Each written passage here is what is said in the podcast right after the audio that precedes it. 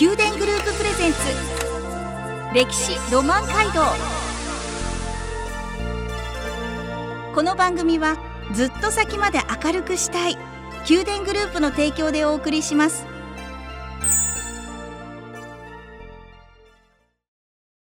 ラブ FM をお聞きの皆さんおはようございます。お相手の小柳ゆうきです。毎月第1第2土曜の朝7時30分からお送りする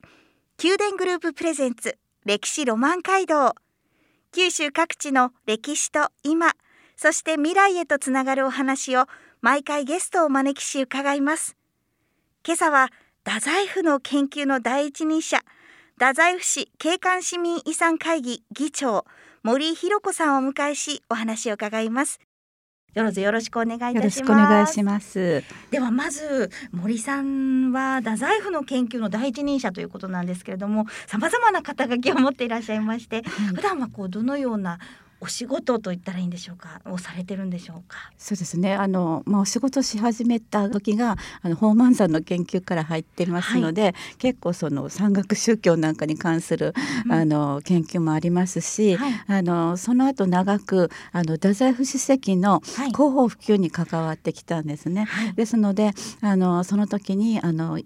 まあ、ボランティアの史跡解説員さんを、えー、養成したりだとか彼らのためまた一般の市民の皆さん方のために講演会したりイベントしたりいろんな、まあ、例えば古代食の復元とかですねそういうこともやってきましたしあの展示館にあの令和になった時にあの梅花の園のお人形あれがものすごく話題になったんですけれど、はい、あれもあの30年以上前に展示の一環として作っていたものだったんですよ。はい、で今になってね あの長らく眠っていたものが蘇るなんていうような、まあ、そういうようないろいろあの、まあ、古代のこう復元をやったりしながらあの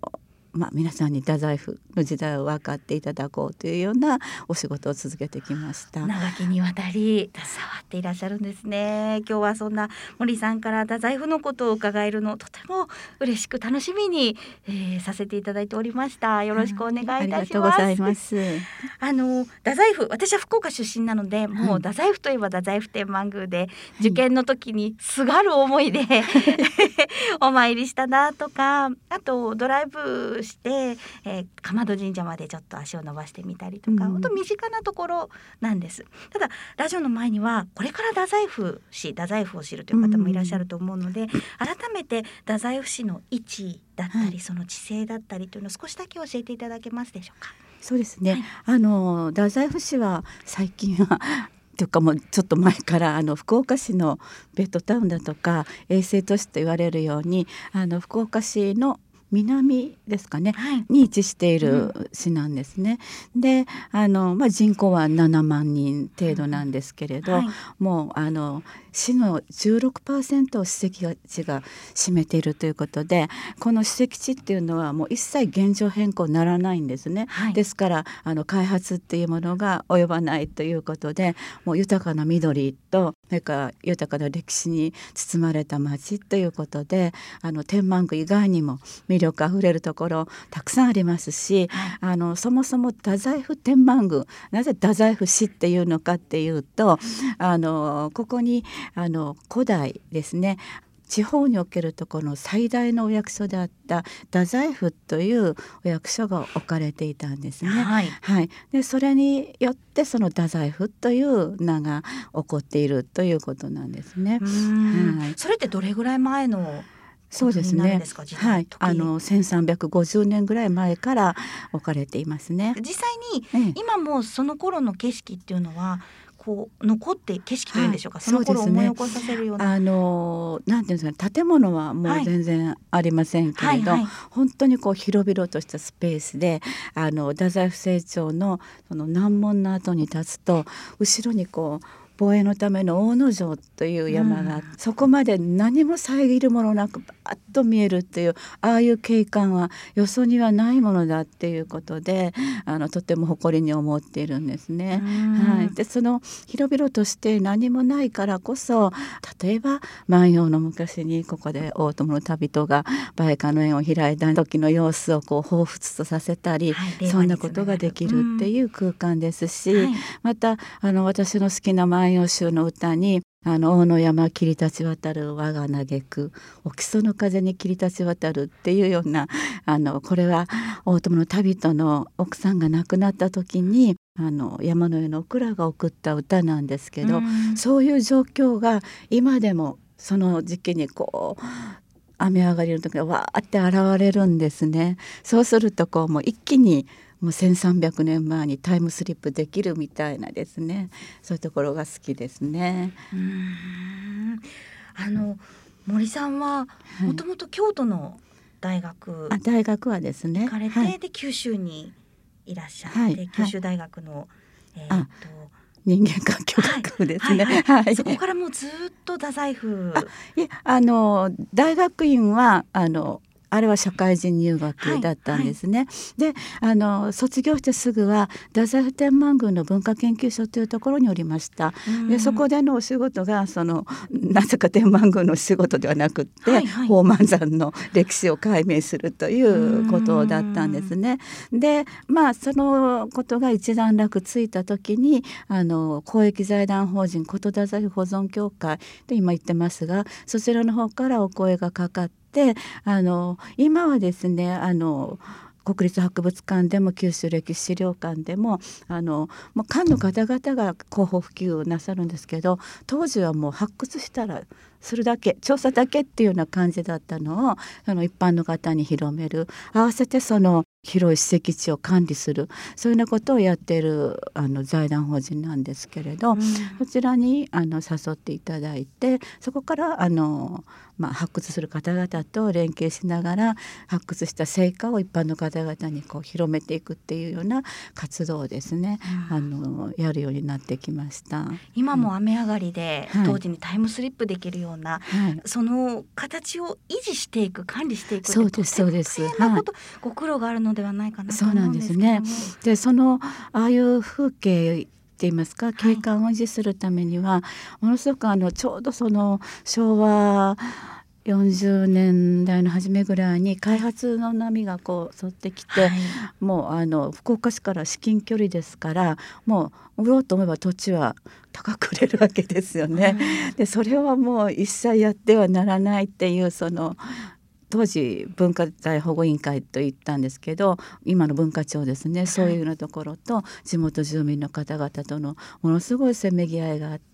そんな中からやっぱりここは守っていかなければならないというようにこう住民の意識をですね高めつつであとあのあそこの維持管理もずっとそのもっともっとそこへ住んで長く住んできておられる方々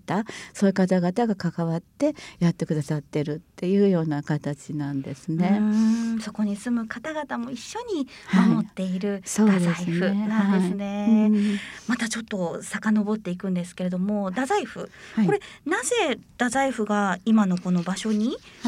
置かれ、まあ、役所であるということなんですけど、うんうん、なぜその場所になったんでしょうか、はい、それはあのこの九州という地が置かれているあの地理的条件によるものですね。はい、でまあ福岡市もあのアジアに海に開かれたアジアの拠点としていうんですかね、はい、あのそういうのをキャッチフレーズにしていますが、はい、本当にそのアジアの拠点都市になるようなあの朝鮮半島やあの中国大陸と最も近いところにあって。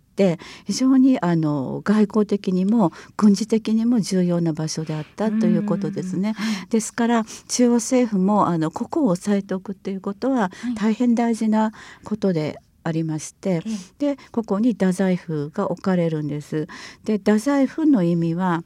多い御事持ちの司っていうのが日本風に読んだ場合ならですね、はい、多いっていうのは天皇の大いなる命令です。で御事持ちっていうのはその命令を持って、えー、政治をする役所という意味で地方のあの国の役所っていうのは各国にある。国っていうのは今の県とか そういう単位なんですけどあるんですけれど太宰府はあの九州中をその管轄地に置いているという非常に重要なものです。でかつあの、まあ、江戸時代に長崎がだけが日本で唯一開いた港ということはよく教科書でも知ってるんですけど、はい、実は奈良平安時代に唯一外に対して開かれていた窓口はこの博多津だけだったんですね。で博多津は太宰府がその役目を遂行するための外交、はい、外の港であったわけです。それからその外交をするのにも大事だしから敵が攻めてきた時にあの守るこういったような役所ですね、はい、これも大事だということであの防衛施設で大野城とか水木を作ってそれに囲まれた中に守られた中に太宰府の役所が作られてるんですね。うんなるほど ちょっとここで曲を挟んでその後太宰府のこう都市計画のお話なども、はい、はい、伺っていきたいと思います。何やら風水も 絡んでいるということでちょっと興味深いお話また後ほど伺っていきます。この番組はずっと先まで明るくしたい。宮殿グループの提供でお送りしています。宮殿グループプレゼンツ歴史ロマン街道。宮殿グループプレゼンツ歴史ロマン街道。九州各地の歴史と今そして未来へとつながるお話をゲストの方をお招きし伺っています。今朝は太宰府研究の第一人者森弘子さんから太宰府について伺っています。では森さん、はい、その太宰府の、はい、今度は都市計画について伺っていきたいんですけれども、はい、どういうふうに都市計画されていったんでしょうか？うね、あの先ほど大野城水木から紀伊城という、はい、実際の山城によって囲まれた中にあると言いましたが、はい、そのエリアの中に東西が24本、うん、南北が22条の,、まあ、あの京都や奈良のような5番目のような町割りがあったというふうに考えられています。うん、で日本の都っていうのはもう大体作り、まあこれはアジア全部なんですけどあの決まっていて、はい、風水によるものが多いんですね。例えばあの北に玄武の山を追うということで、太宰府では大野山を当ててます。それからあのまあ一般に言われているのはあの東は清流で川西は白湖で街道南に水族のこう、まあ、沼やこう池があるっていうことなんですけどあのより古い風水ではあの東西の山こう丘がこう白湖と清流だっていうような説が今はこう、うん正解だということでその点太宰府成城に立てば、えー、西に蔵の司の丘東に時山の丘って牢獄ですね水時計があった丘があってそこの真ん中にこう広々と成長が広がってその南にさらにずっと広いあの太宰府の町があったという想定されていて今この図はですね太宰府展示館に行けばあの模型なんかもあるので、はい、それで楽しんでいただければというふうに思っています。はい。なるほどそういったものも一つ風,、風水という形であそうですねだから風水はその周りの地形に当てはめていてそういう指針あの玄武白虎朱雀清流といったような4つの神様が守っている非常に理想の土地に太宰府置かれているっていうことですよね。はい当時からそういう考え方っていうのはあったんですね。そうですね。はい。例えばあの元明天皇の平城京に遷都する御事のりにこの平城この奈良の地は資金図にかないっていうふうに言ってるんですね。資金って言ってるのは今言った、それなんですけど、資金図にかない三山鎮をなすということで周りの山こう沈みをなしているんだということで山があるっていうのはその大事なことなんですね。だからよくあの太宰府に来たら、はい、飛鳥とか奈良とかこう似てるっていうふうに言われるんですがそれはその同じようなところにそもそもそういう都が作られたからっていうことなんですね。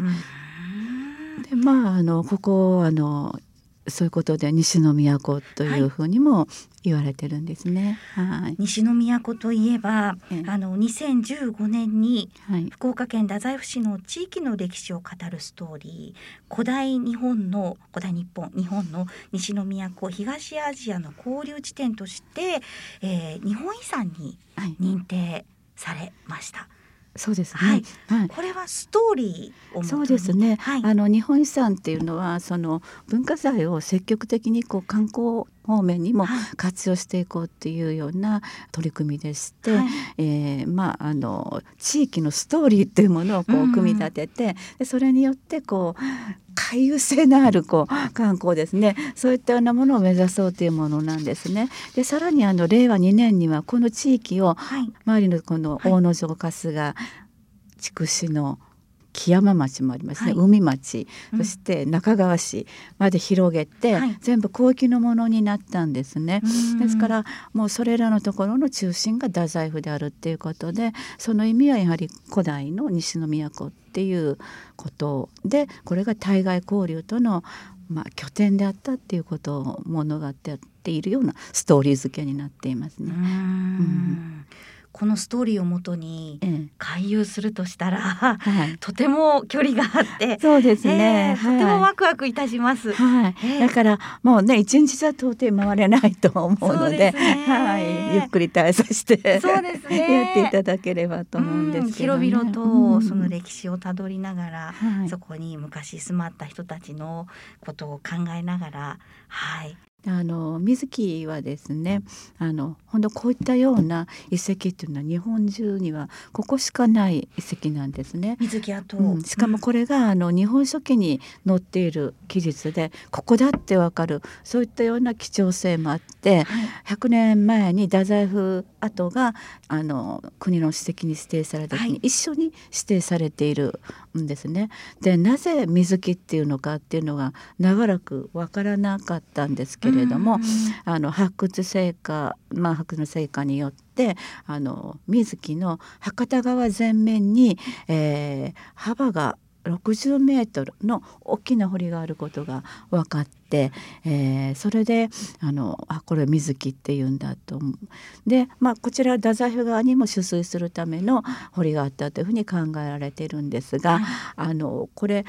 こちら大野城とそれから牛首の丘陵がこう狭まっているところ。で博多湾からこうこう敵が攻めてくる時に一箇所こう一番狭いところが1.2キロあるんですね。そこを遮断して、うん、あの作られているところなんですね。はい、ですからあの本当にあの今だとこうドローンで見たりとか飛行機で見たりできるのにそういうものもない時代に、この場所が本当に大事なんだと思ってここを遮断した人の英知っていうのに驚くんですが今でもあの JR まあから高速道路も、だから国道も全部ここを通らないと九州の中に入っていけないんですよ。わあ驚きですね。うん、それをその当時の人たち作った人たちは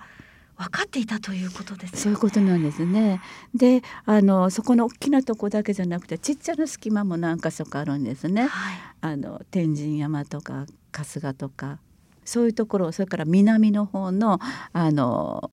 まあいろいろ言っても分かるね南の方も小さな隙間も全部埋めてるで、まあ、太宰府は一つのあの大きなラー城というようなものに囲まれていたんではないかという説も最近いろいろ出ていますね。何をもってその感覚っていうんでしょうか？それを すいませんこんな質問をあだからまあ、はい、お手本は中国などにあると思うんですね。はい、はい、だから本当にもう何十もの防衛でだからあの本当の施設的には大野城紀伊城水木で周りのそういった大きな土塁に囲まれて、うん、で風水的にも、まあ、信仰的にも守られた土地、うん、それが太宰府っていうことになるんですね。はい、ありがとうございます。ここで一曲お送りします。宮殿宮殿グループプレゼンツ。歴史ロマン街道。歴史ロマン街道。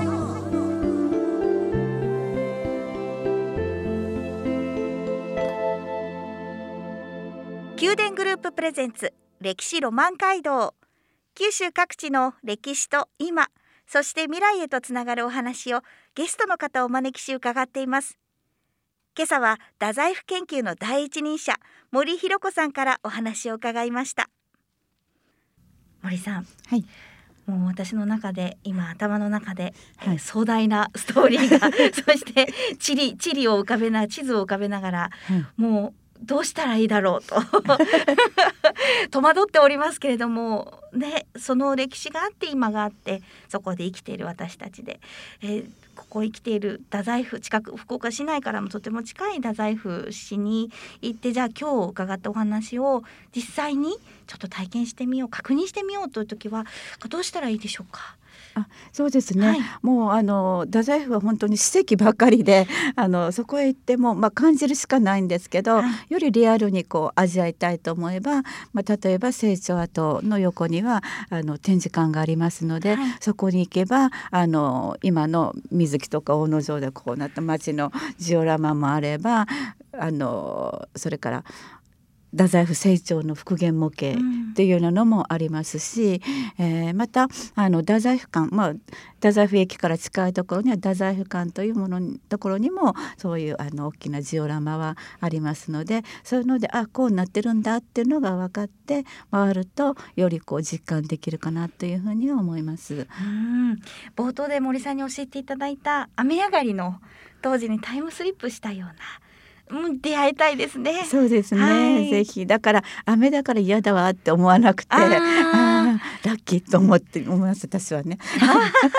そうですね、雨はだって昔から変わらずきっとこの日本にこの太宰府に降っていたものですよね。うそうですね。えどのあたりに立ったら一番こうベストですか？そう成長後の 難問のはい、門の真ん中ぐらいですかね。真ん中ぐらいですね。はい、メモしましたか皆さん。あのあれするにはですね、ボランティアの席が解説員の方々もおられるので、はい、まあ物語が来たい方は展示館に申し込まれるとボランティアの方が一緒について回ってくれます。はい、ありがとうございます。森さん。まだまだ伺いたいことがありますので来週もぜひ お話を伺いたいと思います、ありがとうございましたありがとうございました宮殿グループプレゼンツ歴史ロマンハルト歴史ロマンハルト毎月第1第2土曜の朝7時30分からお送りする宮殿グループプレゼンツ歴史ロマン街道。九州各地の歴史と今そして未来へとつながるお話を毎回ゲストをお招きし伺います。来週も引き続き福岡県太宰府市についてご紹介していきますお楽しみにこの番組はずっと先まで明るくしたい宮殿グループの提供でお送りしました。